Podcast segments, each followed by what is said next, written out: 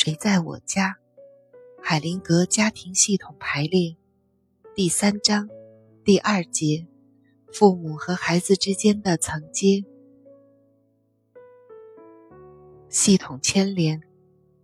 父母表现出的违反孩子们利益的行为时，你就可以假定，他们受到了系统内早些时候某些违反爱的法则事件的影响。父母们自然会期望他们的孩子不要像自己那样受苦。当孩子受苦的时候，他们也受到痛苦的煎熬。当自己的孩子面临挫折和失败时，自己也会感到失败和挫折。当父母的痛苦需要盲目的借助自己孩子的痛苦取得平衡的时候，痛苦就会从这个人传给另一人，从这一代传到下一代，没完没了。家庭系统排列常常会展现出家庭内贯穿于几代之间的伤害和痛苦的模式。孩子们的爱是无限的，而他们的生命经历却有限。通过受苦而和自己的父母连结在一起。对他们来说，是一个极大的诱惑。如果母亲情绪低落，他的女儿也会情绪低落。如果一个父亲酗酒，孩子也会不由自主地用某种方式模仿父亲的遭遇。可能会在生活中处处失败，但是成熟的爱要求孩子渐渐地放弃幼稚盲目的爱。学会像成人那样去爱，成熟的爱要求孩子们从家庭的牵连中释放自己，不再重复那些有害的事情。那么，他们就能实现父母对自己深层的期待与期望。孩子越好，父母也越好。承认和服从自己父母的。让自己的孩子幸福和满足这一真诚祝愿，孩子们就能解开自己身上的牵连，摆脱盲目的爱的负面影响。就算父母在受苦，也还要服从伟大的爱。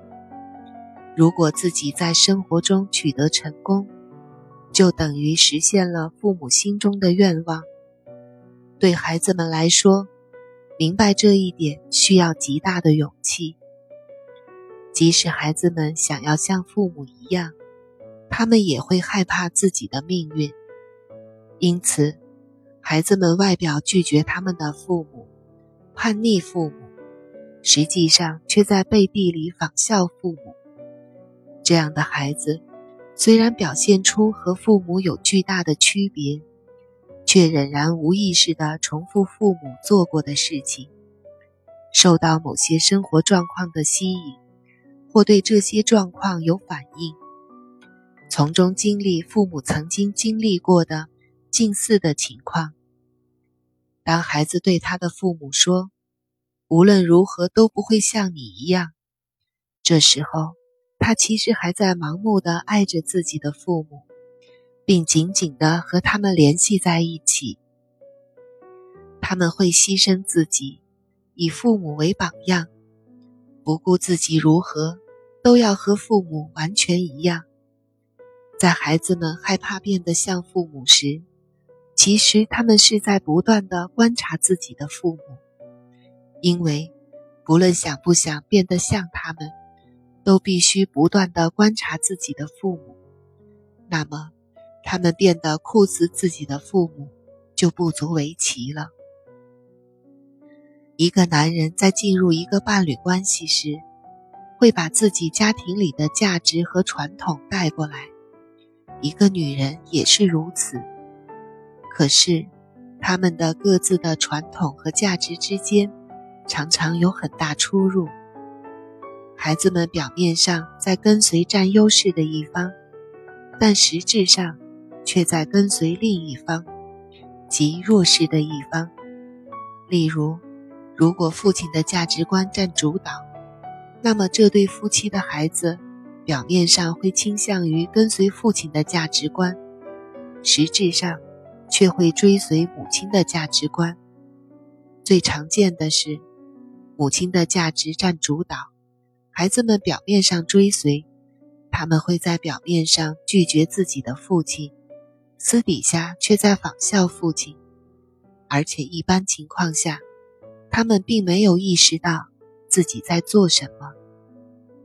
偏离父母中一方价值观的孩子，一般是在追随另一方系统中的价值观，因此。违背父母中的一方，常常是对另一方的忠诚和服从。如果孩子从一方那里直接或间接得到“不要像你父亲或母亲那样”一些信息，那么他们的忠诚就会要求他们变得更像被禁止的一方。案例：如果你要像你父亲那样，我没有意见。一个女人和嗜酒如命的丈夫离婚了，孩子判给了她。她很担心儿子会像前夫一样。治疗师告诉她，她的儿子有选择跟随自己父亲的自由，系统里有让儿子变得像父亲一样的需求。如果他想减少那种需求，他可以对儿子说：“你可以接受我给你的一切。”你也可以接受你父亲给你的一切，你可以变得像我，也可以像你的父亲。女人反对说：“但是如果他真的变成一个酒鬼，该怎么办？”治疗师答道：“尽管那样，还是没错。那么告诉他，如果你变得像你父亲一样，我也没有意见。这是试金石。”对被贬低的父母来说，这种承诺和尊重的结果是，儿子可以通过接受父亲，而不接受他的牵连，尊重自己对父亲的爱。如果母亲说：“千万不要像你的父亲那样”，那么儿子就会在系统压力下偏偏这么做，以此来尊重自己和父亲的连结。因为他根本没有保护自己的能力。通过维护对一方父母表面上的忠诚和对另一方实质上的忠诚，孩子才能够维持整个家庭。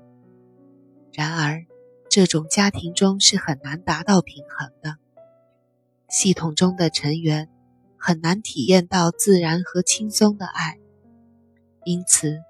父母中一方永远不可能真正的战胜另一方。例如，看起来是造成离婚的罪魁祸首，孩子却会在背地里效仿他。有时这样会产生破坏性的后果。在关系变得恶劣的收养家庭中，当继父母和继子之间难以相处时，经常会遇到这样的情况。养父母或继父母想要替代亲生父母，而不是弥补他们，那么对亲生父母的忠诚就会让孩子处在破坏新家庭的压力之中。